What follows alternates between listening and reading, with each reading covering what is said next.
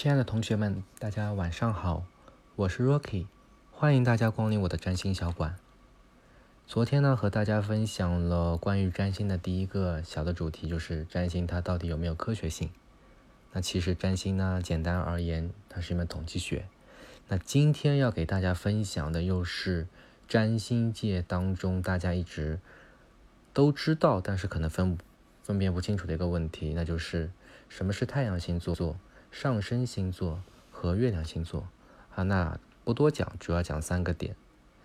那在很久很久以前，有一个朋友说过一句话的形容，让我感觉非常的有意思，而且简单直接的说明了这三者的关系。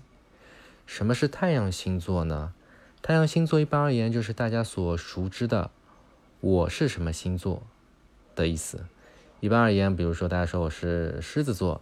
那其实简单点而言讲，就是我的太阳星座是狮子座，啊，一般是这样子而言。那太阳星座意味着什么呢？太阳星座从字面上来讲解释的话，就是指一个人他内心可能去想要成为的那个样子啊。那具体狮子座啊、天蝎座的太阳星座分别代表什么含义？我们可能接下去会做分享啊，分享。那。太阳星座是想成为的那个人，对吧？那上升星座是什么呢？上升星座就是你可能展现出来给别人看到的那个样子是什么啊？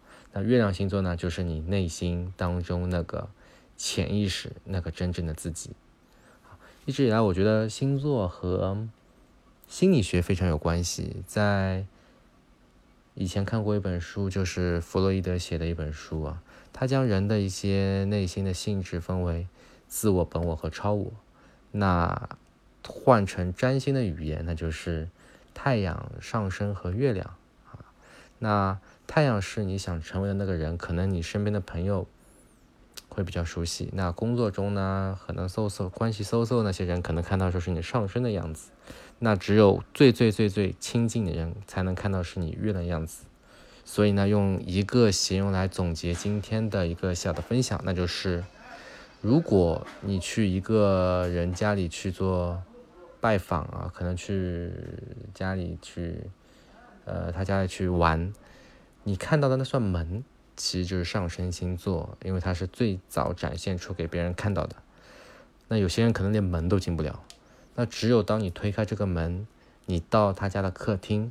那你看到的样子呢，就是他太阳星座的样子，可能你会感觉这个人为什么跟工作状态、跟平时的生活状态不一样，就是这个原因。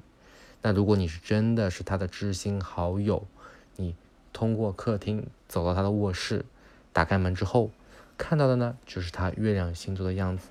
所以一般像亲人、情侣之间，你可能看到的又会和他在朋友间展示样子不太一样，那就是他月亮。